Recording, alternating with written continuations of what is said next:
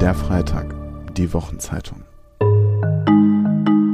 Hallo, Sie hören den Freitag-Podcast. Herzlich willkommen und schön, dass Sie dabei sind. Hier im Freitag-Podcast hören Sie immer wieder Gespräche zu Themen aus Politik, Wirtschaft, Kultur und Gesellschaft. Und in dieser Folge reden Freitag-Verleger Jakob Augstein und die Politologin Sabanur Schema über Identitätspolitik. Das ist ja nun ein Thema, das die Gesellschaft schon seit Jahren auf sehr vielen Ebenen beschäftigt und vor allem auch die gesellschaftliche Linke ziemlich beschäftigt. Insofern gibt es also viel zu bereden und das haben Jakob Augstein und Sabanur Schema gemacht und zwar am 4. April 2022 im Berliner Ensemble im Rahmen des Radio 1 und Freitagssalons da wurde das Gespräch, das Sie jetzt gleich hören werden, aufgezeichnet. Viel Spaß dabei. Guten Abend, meine Damen und Herren. Herzlich willkommen zum Radio 1 und Freitagssalon aus dem Berliner Ensemble. Es gibt ein Wort, das in bestimmten Kreisen in den vergangenen Jahren eine große Karriere hatte. Identitätspolitik heißt das. Viele Leute die mir jetzt zuhören, haben vermutlich gar keine Ahnung, was das ist. Verstehe ich gut, ging mir auch so, aber unsere kleine Reihe hier hat ja gewissermaßen auch einen Forschungs- und Lehrauftrag, also dröseln wir das heute Abend hier auf. Äh, ich, ich darf kurz mal anfangen mit so einer kleinen Vorlage. Ja, ich würde sagen, der Begriff Identitätspolitik und der Streit darum enthüllen eine Lüge. Und diese Lüge heißt, alle Menschen sind in unserer Gesellschaft gleich viel wert wir würden ja wahrscheinlich davon ausgehen, dass das praktisch so unsere, unser Motto ist, ja. Aber äh, äh, wenn man eine Frau ist, wird man nicht befördert und wenn man ein Schwarzer ist, wird man von der Polizei verhaftet und wenn man einen muslimischen Namen hat, bekommt man keine Wohnung und wenn man homosexuell ist, wird man in der U-Bahn verprügelt. Das heißt, in der Realität lernen viele Menschen, dass das mit der Gleichheit zwar toll ist, aber irgendwie gar nicht stimmt. Und dann sagen sie irgendwann, gut, wenn ihr auf eure universellen Prinzipien und Werte pfeift, dann tun wir es jetzt eben auch und kümmern uns stattdessen um unsere eigenen besonderen, partikularen Identitäten. Und daraus entstehen eine Menge Fragen und Probleme und über die reden wir heute Abend mit Saba Nur Chema. Wie spreche ich Ihren Nachnamen aus? Entschuldigen Sie, war richtig? Toll. Danke. Schön, dass Sie da sind. Hallo.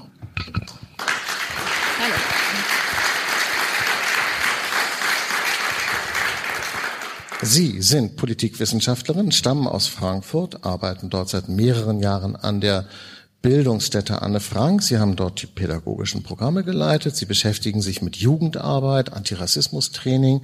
Sie sind Publizistin, Politikberaterin und Sie haben vor ein paar Jahren ein Buch herausgegeben, Triggerwarnung, Identitätspolitik zwischen Abwehr, Abschottung und Allianzen. Sie sind also Expertin. Äh, zuerst jetzt eine Frage vorweg. Ist es richtig, wenn ich sage, dass es bei ein Kennzeichen von Identitätspolitik ist, dass es nicht äh, so sehr darauf ankommt, was jemand sagt und tut, sondern wer das sagt und tut? Ja. Okay, toll. Kann ich einen Haken dran machen. Ähm, jetzt bin ich ein alter weißer Mann und Sie sind eine jüngere Frau mit Migrationshintergrund. Beeinflusst das unser Gespräch? Wenn Sie jetzt wieder nur Ja sagen, wird es schwierig. Jetzt ich kann Sie ja fragen, was glauben Sie, beeinflusst das unser, Gespräch? Nein, das ist wie beim Analytiker. Ich stelle Ihnen, Sie können nicht die Frage sozusagen zurückgeben und so und dann sagen, was ist denn Ihre Fantasie dabei, sondern ähm, äh, tut es das sozusagen? Also können wir so miteinander reden, wie ich mit jemandem rede, der anders ist als Sie, oder können Sie so mit mir reden, der oder wie sind unsere Bedingungen für so ein Gespräch?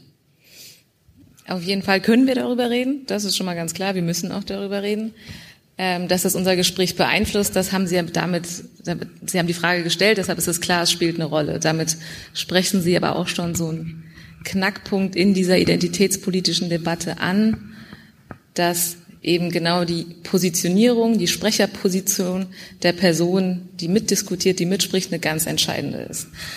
Auch ein ganz großes Problem in der identitätspolitischen Debatte aktuell. Gut, aber sind das denn eigentlich unsere entscheidenden Identitätsmerkmale, die ich jetzt gesagt habe? Mann, Frau, biodeutsch, migrantisch Oder gibt es andere, die da gar nicht auftauchen, die genauso wichtig sind oder wichtiger? Also mich ja. wundert, dass das sozusagen, das wären ja wahrscheinlich so die ersten, die einem so einfallen. Vielleicht sind die gar nicht die entscheidenden.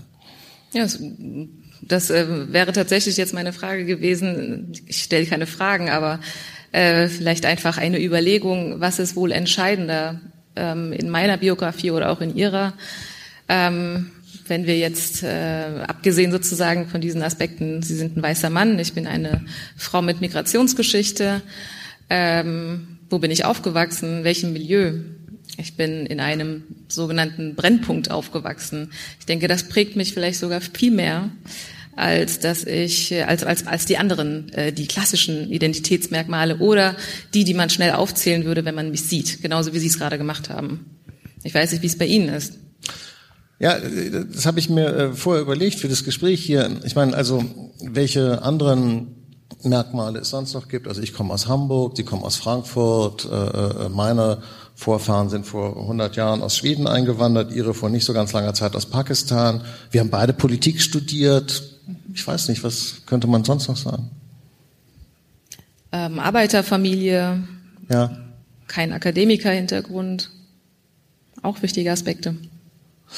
Genau. Jetzt ist es aber so, dass diese äh, Themen und diese Punkte ja eigentlich jetzt gar nicht so richtig neu sind. Also dass äh, äh, der eine daher kommt und der andere daher, das ist ja irgendwie jetzt auch keine so ganz tolle neue Erkenntnis. Warum beschäftigt die öffentliche Debatte sich mit dem Thema in den vergangenen Jahren vehementer und mehr als früher?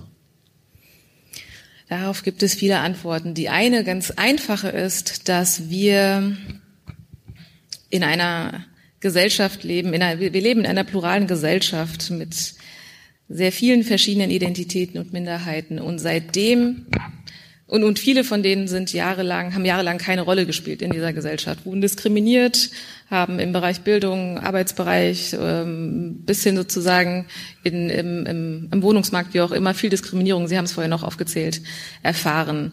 Das hat sich inzwischen verändert. Also wir können von sehr vielen Veränderungen sprechen, wenn wir darüber reden, wie Diskriminierung heutzutage eigentlich ist. Also wenn es um Errungenschaften geht, äh, die identitätspolitische Kämpfe sozusagen schon auch ähm, sozusagen äh, als wo sie einen Haken dran machen können.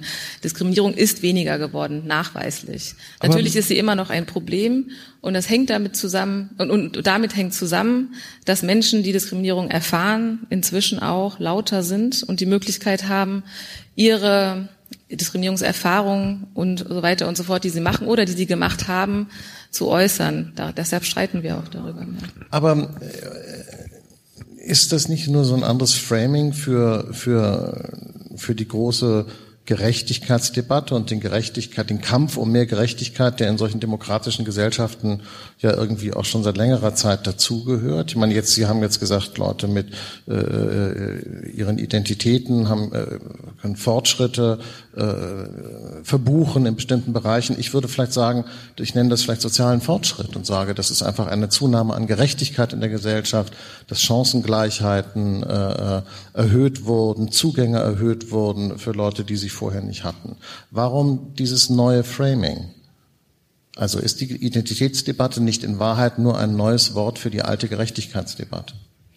Nein, das denke ich nicht. Ich denke, mit Identitätspolitik ist tatsächlich was anderes gemeint. Wir reden, ähm, also es gibt oft diese Erklärung dafür zu sagen, Identitätspolitik gibt es eigentlich schon seitdem es soziale Bewegungen gibt. Schon immer, weil wenn, wenn auch immer sich äh, Menschen zusammentun und die Gesellschaft verändern wollen, weil sie sich nicht sehen in dem, in dem großen Wir, sie fühlen sich ausgegrenzt, könnte man sagen, man spricht hier immer von Identitätspolitik.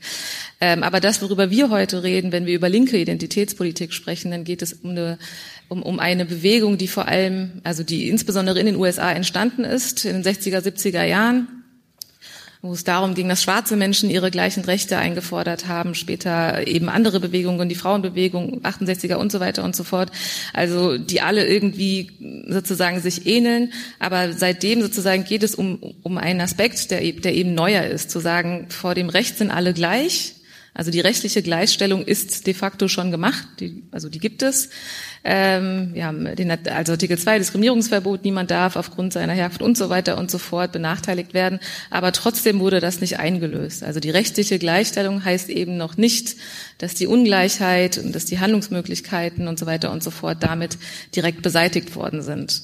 Und da geht es dann sozusagen bei diesen Menschen, die immer noch ausgegrenzt werden und es immer noch nicht durch bestimmte Türen schaffen, äh, sich dann eben beschweren. Und dann äh, ist, und so ist auch dieser Begriff sozusagen zu verstehen, Identitätspolitik. Es geht um ganz konkrete Merkmale, die sie dann, ähm, die sie, die ihnen eben Zugänge verweigern.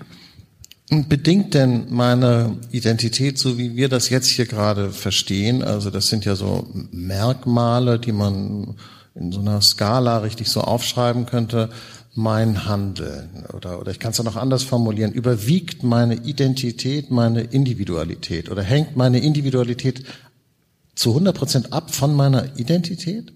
Dann bin ich ja gar nicht frei, oder? Also gibt es Freiheit? Die Frage ist, worüber reden wir? Also ich, ich erzähle, ich, also was ich jetzt gerade erzähle, ist, ähm, wie ich die identitätspolitischen Debatten äh, wahrnehme und ähm, aber das Problem darin sozusagen, das muss sozusagen auch noch auch noch geäußert werden, weil genau das ist der Knackpunkt darin, zu sagen, dass die, dass, dass diese, also dass man so stark darauf reduziert wird auf ein bestimmtes Merkmal. Also gerade bei Ihnen ist es dann der weiße Mann und bei mir ist es insbesondere die migrantische Frau. Das steht sozusagen im Fokus und genau das ist ein Problem in ähm, aktuellen identitätspolitischen Debatten, dass wir sehr stark Menschen auf einen Aspekt reduzieren. Ähm, das ist, und, und das ist etwas, was sozusagen von den Minderheiten auch selbst so suggeriert wird. Also das Schwarzsein ist das Wichtigste, das Frausein ist das Wichtigste. Und äh, so wird das erklärt wird es damit, das ist der Grund, warum ich diskriminiert werde. Und deshalb ist das auch sozusagen mein wichtigstes Merkmal. Aber genau ist das ist das Problem. Wir ähm, lassen außer Acht, welche anderen Merkmale viel entscheidender sind. Vielleicht eben, wo komme ich her, ähm, in welchem Milieu bin ich aufgewachsen, ähm, in welchem Ort, ähm, welchen sozusagen Status hatten meine Eltern, rein bildungstechnisch gesehen, aber wie waren wir irgendwie gut aufgestellt und so weiter. Also das sind alles Fragen, die total verloren gehen, weil wir nur noch auf so einer oberflächlichen, symbolischen Ebene über diese Marker sprechen, die man von außen sieht. Ne? Also phänotypische Merkmale zum Beispiel. Kann ich denn als Mann mich glaubhaft für die Rechte von Frauen einsetzen und als Weißer glaubhaft für die Rechte von People of Color? Auf jeden Fall. Das sagen Sie jetzt, weil Sie eine liberale, ein liberales Verständnis dieses Begriffes haben. Es gibt andere Leute, die würden sagen, in Wahrheit nein ein großes Problem. Genau das ist ein, also wenn wir dabei sind, uns genauer anzuschauen, wie diese identitätspolitischen Debatten eigentlich verlaufen, dann ist genau das der Punkt, dass mit bestimmten Menschen dann nicht gesprochen wird oder ähm, sie eben überhaupt nicht gesehen werden als Alliierte könnte man sagen oder als Verbündete in einem in, in bestimmten Kämpfen, in antirassistischen Kämpfen. Ähm, also auch genau das, was Sie gesagt haben. Ähm, Im Antirassismuskampf kann ich sozusagen nicht mit weißen Männern arbeiten, weil sie sozusagen genau das repräsentieren, was eigentlich für den Rassismus verantwortlich ist. Also das ganze System im Prinzip. Ähm, und genau das ist, im, also ein gutes Beispiel ist die Debatte um Wolfgang Thierse vielleicht. Also Thierse, Wolfgang Thierse. Ähm, der ähm, also immer noch SPD-Mitglied, der eben einen Artikel geschrieben hat, ein Essay geschrieben hat über Identitätspolitik. Immer noch SPD-Mitglied ist ganz lustig, ja. Also, er ist es noch, er hat ja, es ja, angeboten. Ja, ich genau. weiß. Ja, aber genau. Gut, ähm, ja. Der in einem Essay... Ähm, Man könnte auch sagen, er ist ein großer, bedeutender deutscher Sozialdemokrat, aber er ist gleichzeitig auch noch SPD-Mitglied, das stimmt. ja, das, Sehr schön, dass das das habe ich schon dazu nochmal gesagt, weil ja er sozusagen nach, nach dieser Debatte es angeboten hatte, ähm, auszutreten. Genau, die Debatte war tatsächlich, er hat einen kritischen äh, Essay, kritisches Essay geschrieben über die äh, Identitätspolitik und gewarnt davor, dass wir nur noch über Race und Gender sprechen, um es jetzt kurz zu fassen, und äh, Class vergessen haben, also nicht mehr über die soziale Gerechtigkeit sprechen. Und was danach passiert ist, ist, äh, sich, das haben sich unter anderem ähm, äh, die SPD-Vorsitzende dafür ähm, entschuldigt, also Saskia Esken und Kevin Kühnert beispielsweise, weil sie sich dafür schämen, was er gemacht hat und so weiter und so fort. Das ging, also er wurde sehr stark kritisiert und ähm, fühlte sich missverstanden, wie auch immer. Und warum ich das jetzt gerade erwähne, ist, weil Wolfgang Thierse natürlich jemand ist, den man im Kampf gegen Rassismus selbstverständlich braucht. Ähm, und genauso alle anderen Theses und so weiter und so fort, die es gibt, die ein ganz klar antirassistisches Weltverständnis haben und dafür und auch für soziale Gerechtigkeit kämpfen. Ähm, nichtsdestotrotz aber einfach Kritik haben an bestimmten Auseinandersetzungen, die es gerade gibt, an ganz konkret identitätspolitischen Debatten.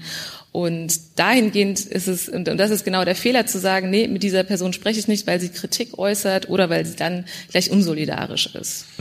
Äh, Thierse hat damals äh, geschrieben, Themen kultureller Zugehörigkeit scheinen unsere westlichen Gesellschaften mittlerweile mehr zu erregen und zu spalten als verteilungspolitische Gerechtigkeitsthemen.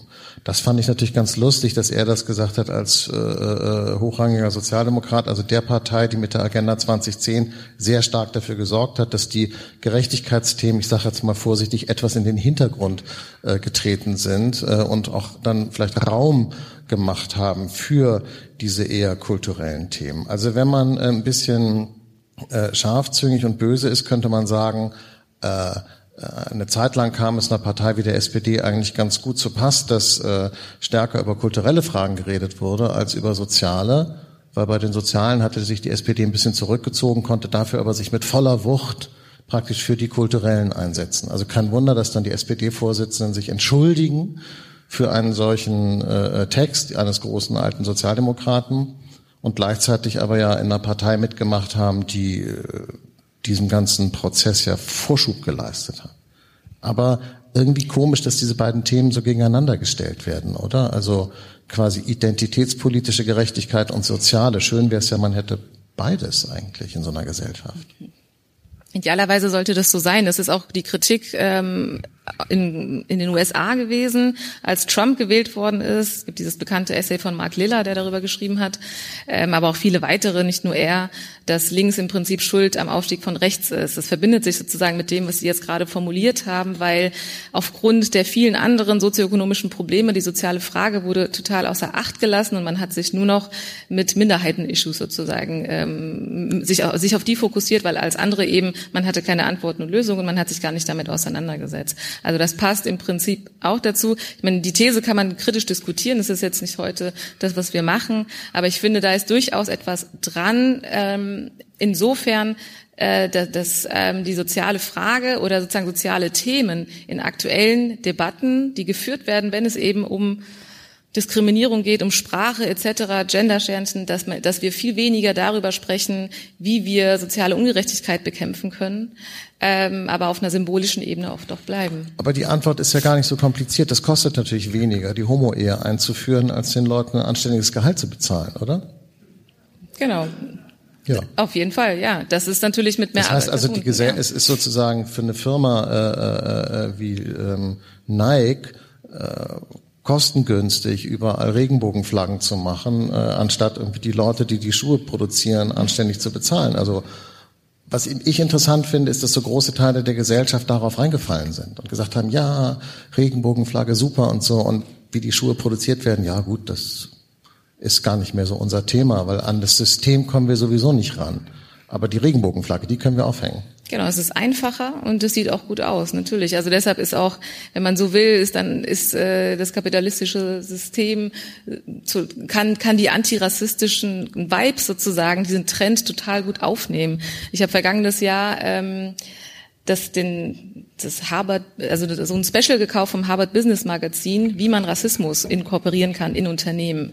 Und das ist sozusagen in zehn Schritten ganz einfach erklärt. Ne? Also egal, ich muss sozusagen nicht den strukturellen Rassismus bearbeiten, ich muss gar nicht unten nach unten gucken, wie auch immer. Ich muss nur gucken, dass ich irgendwie in meiner Satzung oder äh, sozusagen am Jahrestag von irgendwas an Rassismus erinnern und äh, mich sozusagen äh, offiziell einmal als Vorstand, wie auch immer, gegen Rassismus aussprechen und ein paar ein paar Menschen einsetzen, ein paar schwarze Menschen, ein paar andere POCs und dann habe ich schon äh, sozusagen was Gutes gemacht für mein Image. Also und, und so laufen, aber auf dieser sozusagen symbolischen Ebene laufen auch gerade die Debatten ab. Also wir reden ähm, genau darüber sozusagen. Also Antirassismus heißt ganz oft, welche Sprache wird verwendet. Ähm, Antirassismus heißt, wir zählen ab, wie viele wohl, ähm, wie viele ähm, Minderheiten in Talkshows repräsentiert sind und so weiter. Alles auch wichtig, sicherlich kann man auch drüber reden, was, was wichtiger ist als das andere, ähm, aber bleiben auf dieser symbolischen Ebene einfach verhaften und gucken eben gar nicht mehr, ähm, wie ist sozusagen den Menschen geholfen, die ähm, also wie, wie ist sozusagen die Kluft zwischen Arm und Reich, die immer größer wird, um das einfach so ganz einfach zu formulieren? Wie können wir die Die Frage bearbeiten? ist, ist das tatsächlich nur symbolisch oder kann man auch äh, sagen, ähm, wenn man die Gesellschaft an solchen Stellschrauben verändert. Ja, wir verändern die Sprache, bestimmte Worte be benutzen wir nicht mehr, ver ver verdrängen dadurch bestimmte Stereotypen aus den Köpfen der Leute. Wir machen äh, bestimmte soziale Gruppen sichtbarer, wie Sie eben gesagt haben, indem sie im Fernsehen häufiger auftauchen. Und dadurch wirken wir in die Gesellschaft hinein, also so ganz tief in das Gewebe der Gesellschaft, verändern sie und werden dann im, in der Folge auch eine irgendwie bessere und gerechtere Gesellschaft haben? Oder wäre das naiv, das zu glauben? Jetzt, die Frage ist vielleicht ein bisschen fies, aber nur mal so Ihre Haltung dazu. Ähm, es geht gar nicht nur um Sprache verändern wollen.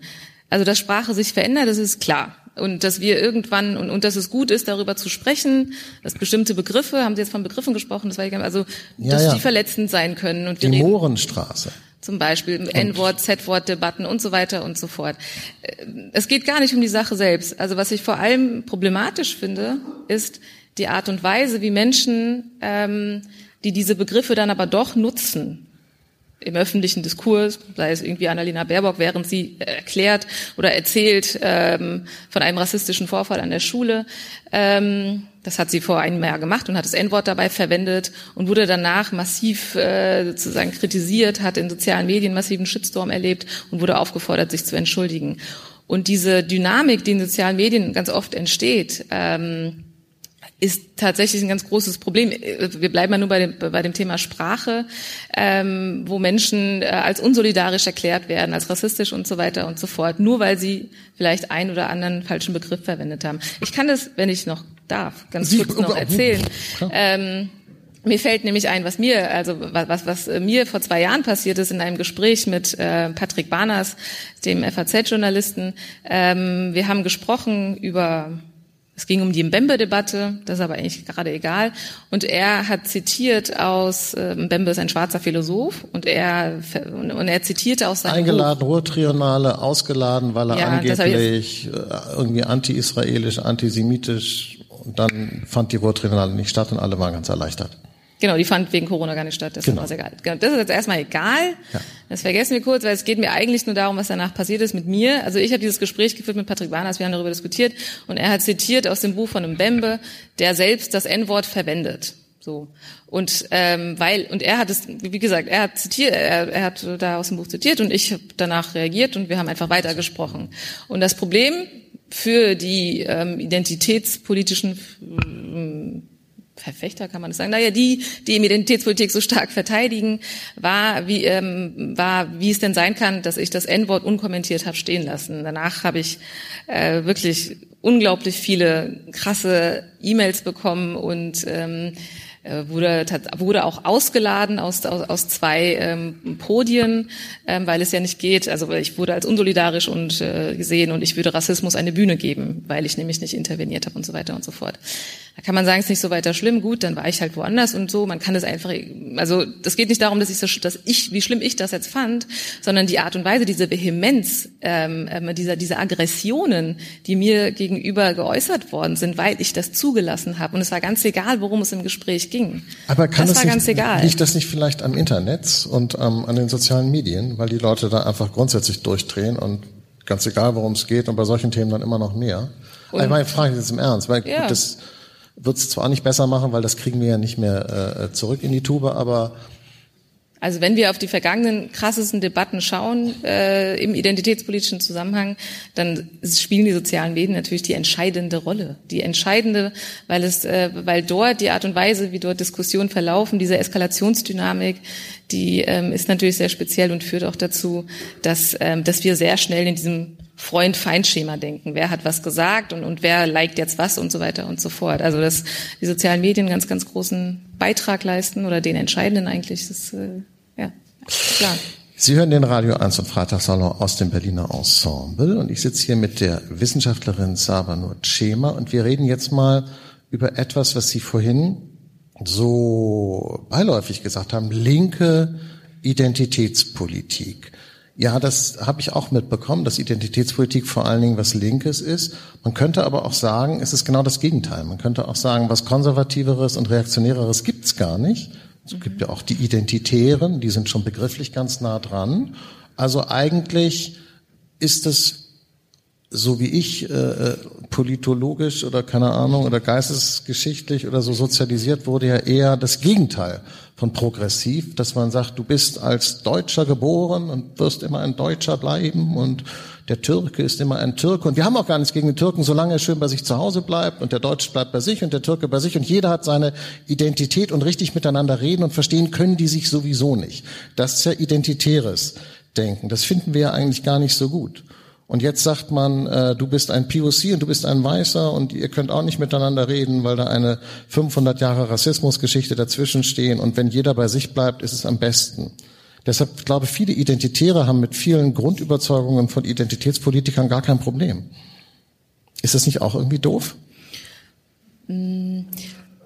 Also jetzt rechte Identitätspolitik, die Sie jetzt sozusagen vergleichen, mit Linker muss man vorsichtig sein. Natürlich gibt es ein massiver Unterschied ist, dass, dass es in der linken Identitätspolitik um Gerechtigkeit geht für alle Menschen. Es geht um Gleichheit. Und ähm, rechter Rassismus tötet linker. Also das, das sozusagen, das, also da der Vergleich ist schwierig. Aber dieser Aspekt ist natürlich ein ganz wesentlicher zu sagen. Diese Essentialisierung, die stattfindet in der identitätspolitischen Argumentation, zu sagen, ähm, du bist Muslim, du bist schwarz, du bist jüdisch, wie auch immer, und das ist das Entscheidende ähm, hat natürlich etwas, äh, also ist, ist, ist gefährlich im Prinzip, weil wir dann mh, wirklich von geschlossenen Gruppen sprechen, also äh, von, von geschlossenen Kulturen. Ähm, und äh, das widerspricht ähm, Genau, also äh, nur dieser Aspekt der Essentialisierung, dass Gruppen eben gebildet werden und jede Kultur für sich steht, äh, der ist natürlich äh, ja vergleichbar in irgendeiner Form mit einem ethnopluralistischen Denken in der Rechten, zu sagen, jeder gehört dahin, wo er herkommt. Ne? Ähm, also ich bin jetzt aus Pakistan oder meine Eltern sind aus Pakistan hierher emigriert und ich bin am besten dort aufgehoben. Dann geht's mir dort auch besser.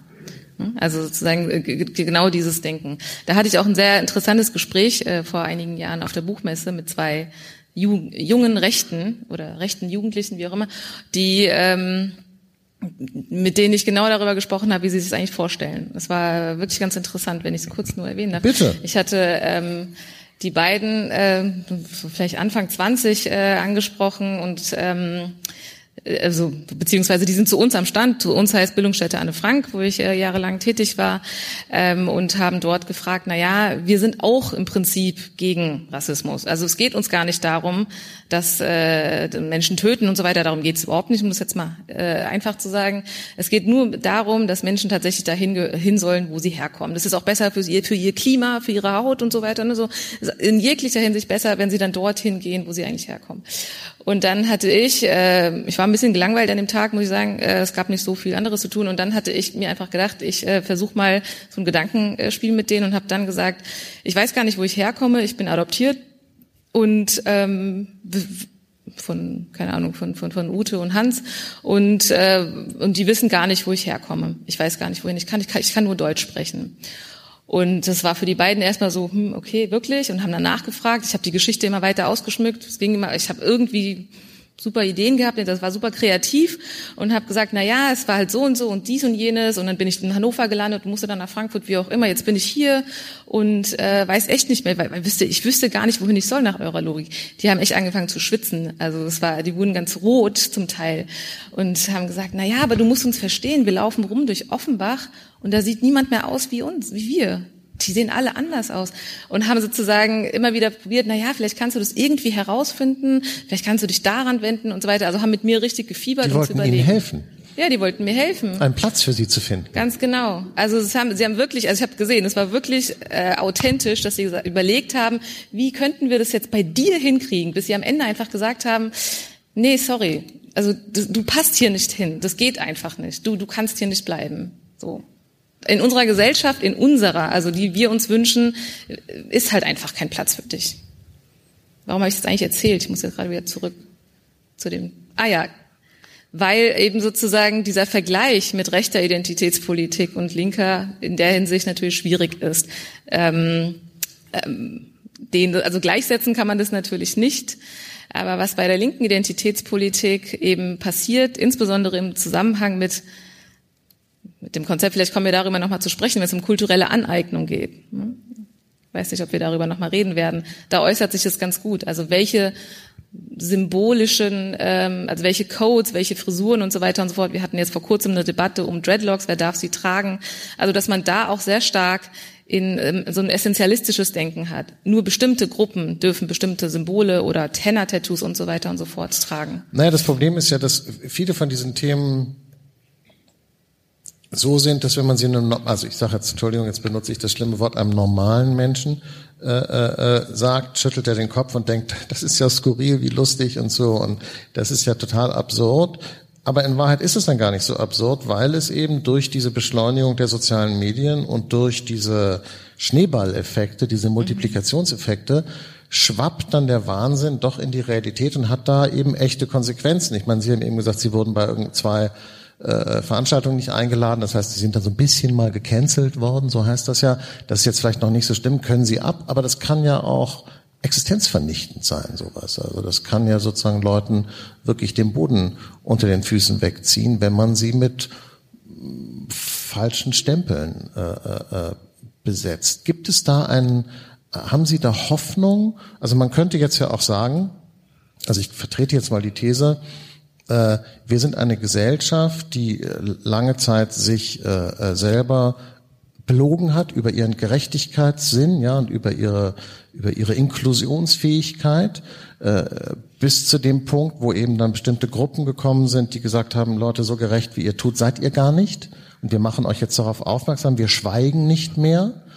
Und das verändert eine Zeit lang die Debatte und macht sie sehr wüst und wild und laut und, und teilweise auch ungerecht und teilweise auch kontraproduktiv. Aber dahinter kommt eine Phase sozusagen, ein, dadurch erreichen wir einen Fortschritt. Halten Sie das für möglich? Dass das sozusagen eine Phase ist, durch die wir jetzt durchgehen, weil es eben neu ist, dass diese Gruppen sich zu Gehör bringen?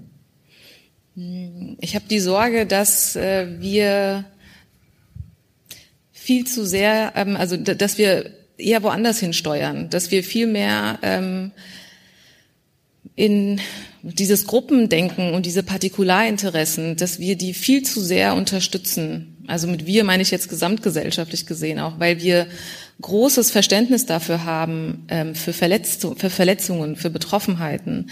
Wenn, wenn sich Minderheiten ähm, äußern und sagen, durch dieses Wort fühle ich mich verletzt oder ähm, diese eine Sendung, wie auch immer, war verletzend und so weiter und so fort. Also sozusagen, wenn es schnell darum geht, ähm, dass wir aufgrund von Verletzungen Veränderungen herbeiführen, ähm, dann unterstützen wir die Gruppen darin, dass sie sich in ihren, man könnte sagen, in ihren Safe Spaces sozusagen weiter zurückziehen. Ja. Und äh, dass wir dann, das, was Sie sagen, dass wir irgendwann in eine Phase kommen, wo wir wieder zusammenwachsen, das ist schwierig. Also wie, wie soll das funktionieren, wenn wir beispielsweise Düsseldorfer Schauspielhaus, die Debatte um äh, die Rassismusdebatte dort. Es gab einen rassistischen Vorfall, der wurde aufgearbeitet und ähm, sozusagen gewünscht worden ist von schwarzer Community, von Teilen der, jetzt nicht die gesamte, dass es ein schwarzes Theater geben soll, ein schwarzes Ensemble, wo nur schwarze Menschen teilnehmen können, wo nur schwarze Menschen aufführen sollen. Ähm, das gibt es jetzt auch. Finde ich hochproblematisch. Was heißt das für die Gesellschaft? Also was heißt das für uns als Gesellschaft, wenn wir, ähm, wenn wir solche geschützten Räume, Safe Spaces, werden sie auch genannt, Safer Spaces, wie auch immer, ähm, wenn wir diese zulassen, also die kann es natürlich geben, aber sozusagen in öffentlichen Institutionen, also sozusagen, es gibt jetzt im Düsseldorfer Schauspielhaus ein schwarzes Ensemble. Das klingt erstmal super sympathisch, man kann sagen, ja, weil dort eben Rassismus ein Problem ist und schwarze Menschen im Düsseldorfer Schauspielhaus Rassismus erfahren haben, haben sie jetzt ein Ensemble, wo sie untereinander sind, wo sie dann geschützt sind. Aber was ist, wenn morgen dann äh, ja, transsexuelle Menschen kommen, muslimische Menschen kommen und jüdische und so weiter und so fort und alle sagen, auch wir brauchen diese geschützten Räume. Auch wir brauchen das, weil Diskriminierung und Ausgrenzung einfach so ein großes Problem ist in der Gesellschaft. Werden wir dann zulassen, dass es diese ganzen Räume gibt also und wenn wir das tun, weil erstmal sozusagen die Verletzung, die Menschen dann von der Menschen berichten oder wenn sie sagen, wir sind betroffen von Diskriminierung, Antisemitismus, Rassismus, ähm, der Impuls ist ja zu sagen, wir müssen was dagegen tun. Ja, und wir müssen, wir müssen sie schützen, wir müssen uns schützen, wir müssen sie schützen. Ähm, aber wenn man sich das zu Ende denkt, dann ist das, äh, dann sehe ich nicht das, was Sie gerade formuliert haben, zu sagen, es gibt eine Phase, wo dann wieder alles gut ist. Ich finde es so deshalb interessant, weil wenn man äh, äh, will, kann man von diesem Thema einen, einen, einen, Bogen schlagen zu dem, was sonst noch so gerade los ist auf der Welt, weil das, was man so, so den Universalismus äh, nennt, ja offenbar in einer großen Krise ist. Und wir sehen das hier so gesamt, so klein, in diesem kleinen gesellschaftlichen Rahmen, in dem, von dem wir gerade sprechen. Man sieht es aber auch im großen internationalen Rahmen, dass Globalisierung vielleicht rückabgewickelt wird, ja, dass äh, der internationale Kapitalismus äh, der bekanntlich viele Nachteile hat, aber der immerhin den großen Vorteil hatte, dass sozusagen die Leute irgendwie alle auf irgendeine Weise wenigstens miteinander zusammengearbeitet haben, ähm, stoppt. Und Sie haben eben gesagt, partikulare Gruppen, nicht? Man kann ja auch weitergehen, sagen Tribalismus, also Stämme sozusagen äh, äh, stärker sich um sich selber kümmern und die Einheiten wieder kleiner werden.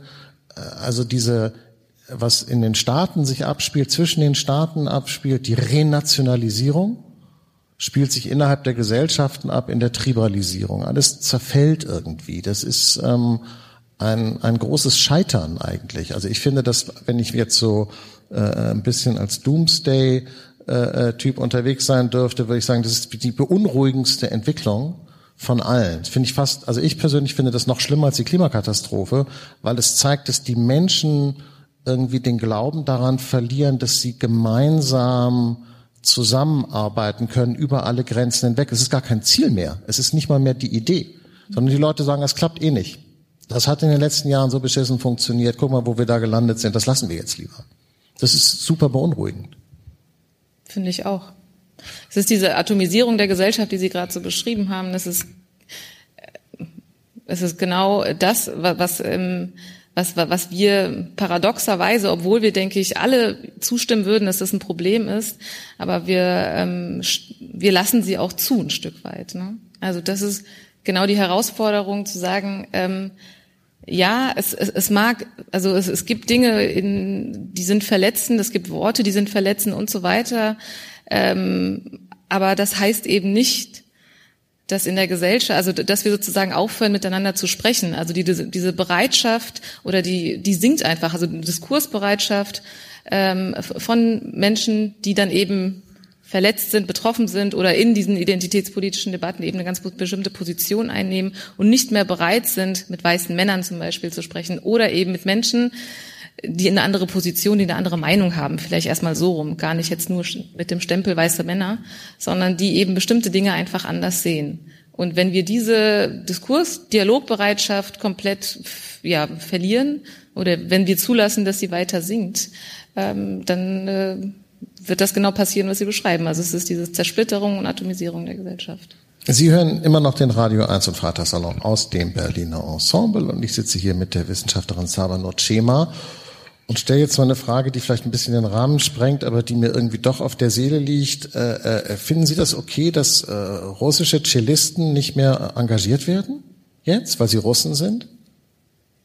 Nein. Okay, ja, es ist deshalb wichtig, weil, weil letztlich gehört das natürlich schon zu unserem Thema, weil wir ja ein, eine, äh, eine, eine Politisierung aller Lebensbereiche haben. Das finde ich super interessant, weil äh, ich meine, man früher gab es ja, vielleicht ist das auch ein altmodisches bürgerliches Ideal, dass man irgendwie sagt, so man trennt die Sphären. Ja, einer ist ein guter Cellist und ich stelle ihn an, weil er hier Cello spielt und ehrlich gesagt, was für Bücher er liest und solange er jetzt nicht irgendwie ein echter Schwerkrimineller ist, irgendwie irgendwo gibt es sicherlich eine Grenze, ähm, äh, spielt der Rest für mich jetzt nicht so eine große Rolle. Heute sind wir aber so weit, dass man sagen, der ist Russe, deshalb darf der dieses Orchester nicht. Das ist ja auch eine Form von Cancel Culture, die aber den allerhöchsten Segen hat, weil unsere gesamte Gesellschaft im Moment so funktioniert. Ist äh, oder finden Sie den Vergleich jetzt gerade unpassend? Ich weiß nicht, ich dachte jetzt nur, weil wenn wir jetzt hier schon reden und da ist gerade dieser Krieg und äh, äh, und der hat ja ganz merkwürdige Auswirkungen. Ja. Ich würde gar nicht von Cancel Culture sprechen, weil das ja auch so ein rechter Kampfbegriff geworden ist. Also auch ich äh, würde für mich gar nicht sagen, ich wurde gecancelt. Ist halt einfach blöd. Und es ist, aber ähm, das, was, äh, das ist natürlich problematisch. Man kann das vergleichen, weil es darum geht, dass Menschen äh, aufgrund ihrer Herkunft, wie auch immer, nicht äh, eingeladen werden. Mich erinnert es viel mehr an Israel, also den Boykott von Israelis, wenn es um äh, ja, Tagungen, Konferenzen geht oder eben Konzerte, wo Musiker ähm, nicht eingeladen werden und so weiter. Ne? Also das ist auch meine Assoziation damit. Okay, aber da kommt natürlich dann da ist der Bundestag und sagt, das, äh, das wollen wir nicht, das dürfen wir nicht. Und genau, also wenn man jetzt ja. ins Detail geht, gibt es ganz viele Unterschiede. Ich habe erstmal die Assoziation ja. nur aufgenommen, zu sagen, aufgrund der Herkunft Menschen irgendwie auszuschließen ähm, aus dem Ensemble oder aus dem Konzert oder sowas. Also das, ich denke da mein Gefühl ist, dass man die Mehrheit dafür finden würde, zu sagen, das ist nicht in Ordnung. Braucht eine, eine moderne Gesellschaft eine gemeinsame Identität oder macht, verliert der Begriff da seinen Sinn? Also so eine Art, ich weiß jetzt auch nicht, helfen Sie mir, Seinszweck oder, oder gemeinsames Programm oder keine Ahnung, oder ist das wir können auch alle einfach Demokraten sein. Also ich meine, die Frage ist, was brauchen wir, um, ähm, also, also wie, wie äußert sich so eine Identität? Also reicht es vielleicht zu sagen, wir sind alle, wie gesagt, überzeugte Demokratinnen und Demokraten ähm, oder wir sind einfach alle deutsch? Das Problem mit, dem, mit der Demokratie ist ja, alle sind ja Demokraten. Auch Herr, ja. Herr Erdogan sagt auch, er ist ein Demokrat und Herr Orban und Vielleicht Herr Putin sagt das jetzt nicht mehr, aber, aber, aber die meisten sagen ja, sie sind Demokraten. Und wenn man da genau hinguckt oder auch gar nicht so genau, würde man sagen, nee, das stimmt aber irgendwie gar nicht. Der, der Begriff ist auch so ein bisschen durchgenudelt. Ne? Genau, das war auch ein Beispiel. Also ich meine, die Frage ist auch, also was soll, was soll diese Identität beinhalten? Ähm, wenn wir, wenn wir jetzt nur über Deutschland sprechen, dann braucht es, das äh, ist in vielen Zusammenhängen auch schon auf, aufgetaucht. Es braucht ein, es braucht ein neues deutsches Wir. Das braucht es schon. Also wo, ähm, egal welcher Herkunft und Religion man ist, man tatsächlich auch das Gefühl hat oder die dazu zu gehören. Ähm, Aber es ist schwer für dieses Land, weil es ja unter äh, äh, langer Jahre CDU äh, äh, Regierung oder auch äh, kultureller Dominanz sozusagen ähm, äh, sich gesträubt hat, gegen die Erkenntnis einer Einwanderungsgesellschaft zu sein, obwohl nach der gängigen äh, Definition, glaube ich, 20, 25 Prozent der Leute, die hier leben, den sogenannten Migrationshintergrund haben. Also es ist ein Viertel, das ist halt echt, echt viel. Und ähm, trotzdem hat das Land sich ja sehr schwer damit getan, diese Identität anzunehmen ich glaube, da hat sich unheimlich viel geändert in den letzten fünf Jahren. Und also zum Guten, das würde ich als großen gesellschaftlichen Fortschritt bezeichnen, dass, dass wir da, glaube ich, anders umgehen. Aber komischerweise so richtig so nach so durchgesackt quasi ins Fundament ist es noch nicht. Also die Leute wissen schon, wir sind eine Einwanderungsgesellschaft, aber was das eigentlich heißt, das wissen sie nicht so richtig. Ne? Ja, es gibt natürlich viele Gleichzeitigkeiten. Ich würde auch sagen, dass das Thema Integration, um es jetzt mal so zu nennen, auch wenn es da natürlich Schwierigkeiten mit dem Begriff geht. Also warum soll man sich in eine Gesellschaft integrieren, wenn man hier geboren und aufgewachsen ist? So, ne? Aber ähm, da sind, da wurden viele Fortschritte gemacht, selbstverständlich. Also wir ähm, haben jetzt auch endlich im Kabinett einen äh, Minister mit Migrationshintergrund. Das war, es ist das erste Mal seit 49 in der Bundesrepublik. Katharina Barley zähle ich jetzt erstmal nicht sozusagen zu dieser Art von Migrationshintergrund. Und ähm, es gibt viele andere Aspekte, die, ähm, also es, es ist, Deutschland ist diverser geworden und es gibt definitiv ähm, vieles, wo man sagen kann, ähm, es wird besser. Auch die Aufarbeitung mit aller Kritik oder, oder die Erinnerung an den rassistischen Mord in Hanau ist auch ganz anders, als wenn man, wenn man liest, wie es in den 90ern gewesen ist nach den rechtsextremen Anschlägen. Also ähm, wenn sich hier sozusagen auch jetzt ähm, der Bundeskanzler äußert und so weiter und äh, an die Opfer erinnert. Da könnte man sagen, klar, das ist selbstverständlich, aber ich denke, das ist nicht selbstverständlich gewesen vor einigen Jahren, vor zwei Jahrzehnten. Und dass es heute so ist, ist auch man könnte sagen, ein Fortschritt, wenn es darum geht zu sagen, wer gehört eigentlich zu unserer Gesellschaft, wer gehört zum Wir. Glauben Sie, dass es sein kann, dass solche Veränderungen zu schnell gehen? Es gibt ja immer noch, also wenn ich denke, wie sich das Klima verändert hat in der Zeit, die ich so miterlebt habe, so und das ist ja schon eine Weile, äh, äh, früher war es echt teilweise krass reaktionär. Also es war einfach, ich komme noch aus einer wirklich reaktionären Gesellschaft. Das würde ich heute nicht mehr so empfinden. So kommt mir unsere Gesellschaft nicht vor. Aber ich sag mal, es gibt so äh, Taschen so, ja, äh, so Pockets, wo doch irgendwie doch eine Menge Unsinn in den äh, Köpfen der Leute so übrig geblieben ist.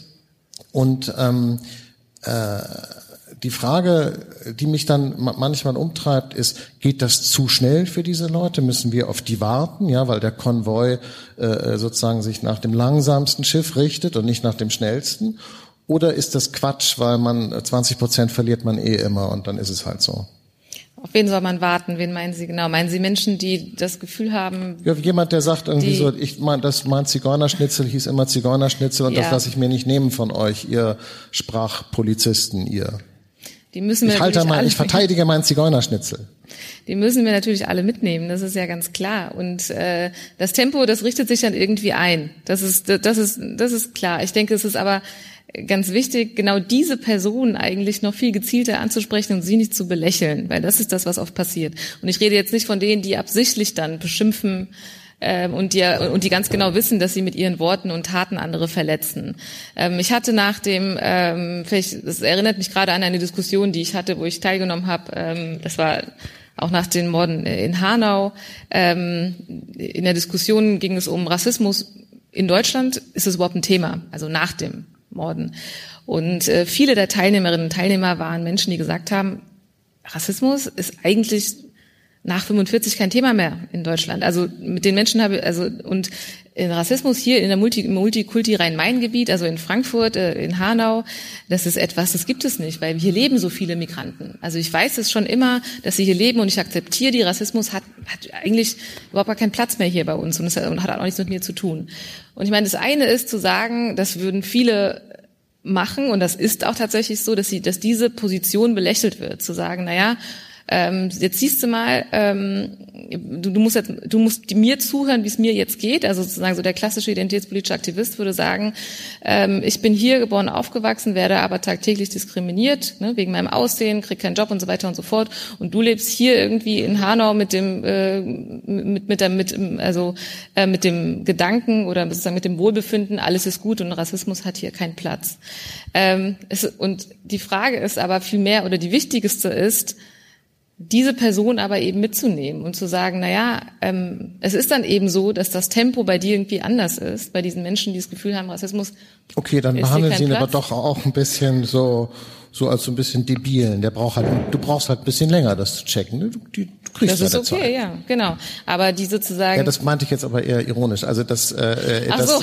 ich glaube, das kommt gar nicht so gut an bei den Leuten, wenn die das merken. Also würde ich jetzt mal schätzen. Na, es ist die Frage, wie man es macht. Aber was, also womit ich ein Problem habe. Viele fühlen sich dann auch von oben herab behandelt. Wenn genau. Man, wenn man sie von oben herab Wenn man sie niederschreit oder wenn man sozusagen das Gefühl hat zu sagen, so hier, das kann ich nicht ernst nehmen und deshalb will ich gar nicht mit dir in Austausch und will sozusagen mehr in meiner Gruppe bleiben dann haben wir wieder ein Problem, oder? Also dann ist genau das Problem zu sagen, gut, mit weißen Männern rede ich nicht, weil die tendenziell keine Ahnung von Rassismus haben. Also es ist immer so die Frage, wie viel Verständnis habe ich und wie viel nicht. Und das muss nicht von jedem erwartet werden. Ich finde das ganz interessant, wenn man sich sozusagen das Beispiel äh, von Polen und Ungarn anguckt, wo man ja Gesellschaften hat, äh, da funktionieren die Medien nicht so wie hier und so weiter, das glaube ich auch alles und so, aber ich glaube schon, dass man sagen kann, ja, hoffentlich irre ich mich jetzt nicht, dass doch die Mehrheiten die dort erzielt werden für diese sehr konservative, reaktionäre Politik echt sind. Also dass diese Gesellschaften, würde ich sagen, sind in, in den Mehrheiten, wie sie sich ab, so mehr oder weniger so äh, äußern bei den Wahlen,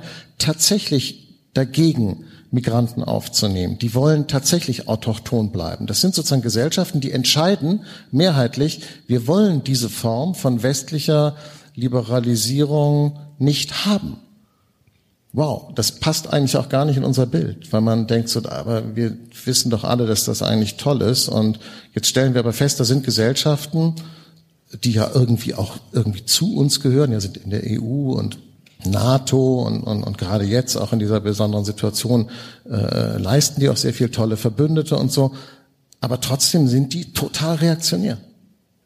Also ich will damit darauf hinaus, es, es gibt offensichtlich die Möglichkeit, sich auch so zu entscheiden als Gesellschaft.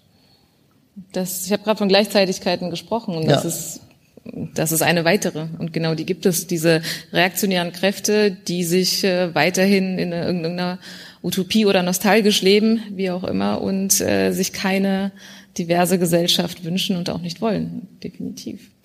Meinen Sie, dass viele Leute Angst haben äh, vor dieser Veränderung, äh, die da im Gange ist, äh, die sozusagen eben bedeutet, Gruppen, die vorher keinen Zugang hatten, bekommen Zugang. Meinen Sie, dass Angst ein, ein, ein, ein großer Faktor ist, vielleicht sogar ein größerer, als man das so, das so mitbekommt? Also Angst vor Veränderung, auch bei uns? dazu gibt es ja mehrere Studien, die das genau das auch belegen. Also dass Angst ein ganz, ganz großer Faktor eigentlich ist.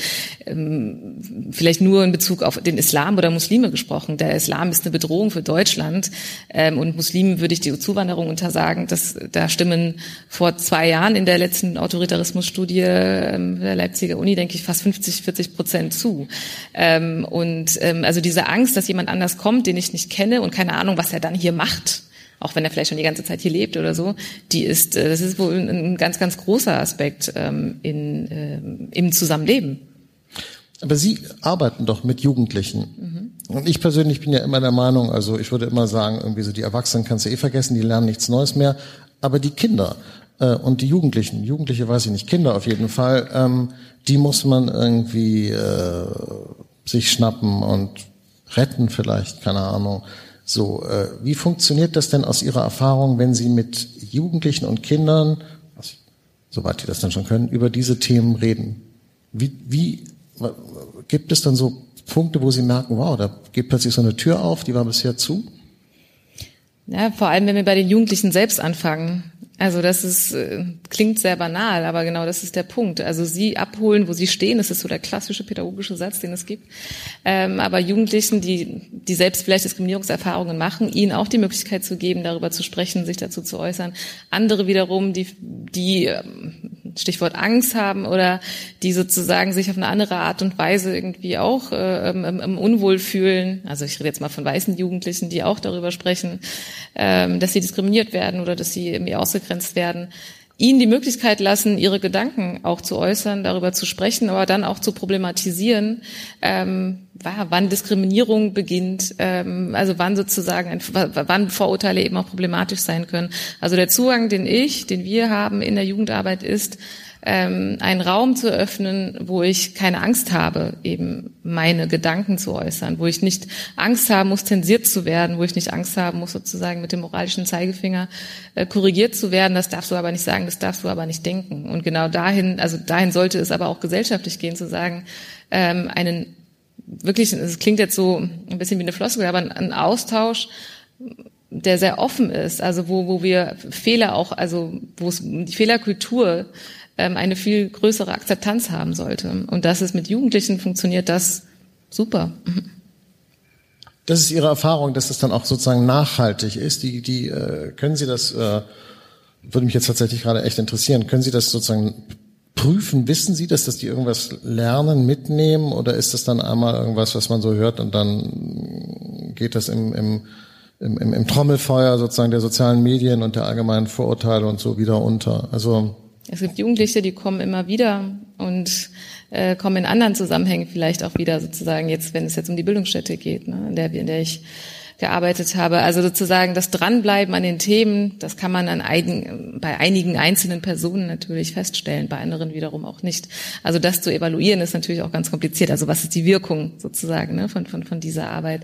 Ähm, aber ich, ich sehe eine große Offenheit ähm, in der Jugendgeneration, die ja vor allem, und das ist eigentlich der Knackpunkt aktuell, in den sozialen Medien unterwegs sind. Und, und dort, was sie dort sehen und erleben, das ist viel, viel mehr als als ich angefangen habe vor ja vor fast 20 Jahren in der Bildungsarbeit, ähm, wo, wo die Kids kaum was mitbekommen haben. Es ist echt ein riesen Unterschied, was dazwischen passiert ist. Ich meine, sie können kurz auf Instagram oder auf TikTok, wie auch immer, und wissen, wo was gerade los ist. Vieles auch komplett falsch.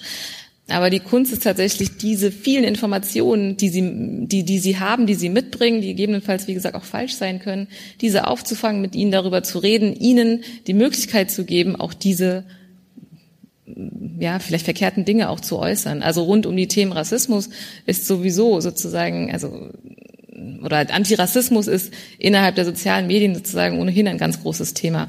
Und äh, bei Jugendlichen, also jetzt was nach Hanau irgendwie passiert ist, nach Black Lives Matter und so weiter und so fort. Also ich habe da echt Jugendliche sitzen, die sind super informiert, die wissen zum Teil immer, zum Teil mehr als ich in diesen bestimmten Themen. Und da gilt es, sie wirklich ernst zu nehmen, mit ihnen darüber zu diskutieren und ähm, auch auch zu streiten. Aber das können Jugendliche echt gut. Sehr schön, dann haben wir es doch noch geschafft, ein, ein ermutigendes äh, äh, Ende zu finden für unser Gespräch. Ganz herzlichen Dank, dass Sie mit mir geredet haben. Wir verabschieden nämlich jetzt die Hörerinnen von Radio 1 und reden hier im Berliner Ensemble noch ein bisschen weiter. Wenn Sie das äh, wollen, liebe Hörerinnen und Hörer, dann müssen Sie einfach hierher kommen, dürfen Sie halt nicht zu Hause bleiben. So ist es eben. Bis dann. Dankeschön und tschüss. Das war der Freitag-Podcast mit einem Gespräch zwischen Jakob Augstein und Sabanur Schema. Wenn Sie das noch nicht gemacht haben, dann könnten Sie den Freitag-Podcast jetzt auch abonnieren, dann verpassen Sie keine neue Folge mehr. Das geht zum Beispiel bei Apple Podcasts oder auch jedem anderen Podcatcher Ihrer Wahl. Bei Spotify finden Sie den Freitag natürlich auch. Und wenn Sie den Freitag nicht nur hören, sondern auch mal lesen wollen, dann können Sie das zum Beispiel auf freitag.de tun. Einfach www.freitag.de www.ftf.de. Schauen Sie doch mal vorbei, würde uns freuen. Und hier geht es nächste Woche weiter. Bis dahin, machen Sie es gut.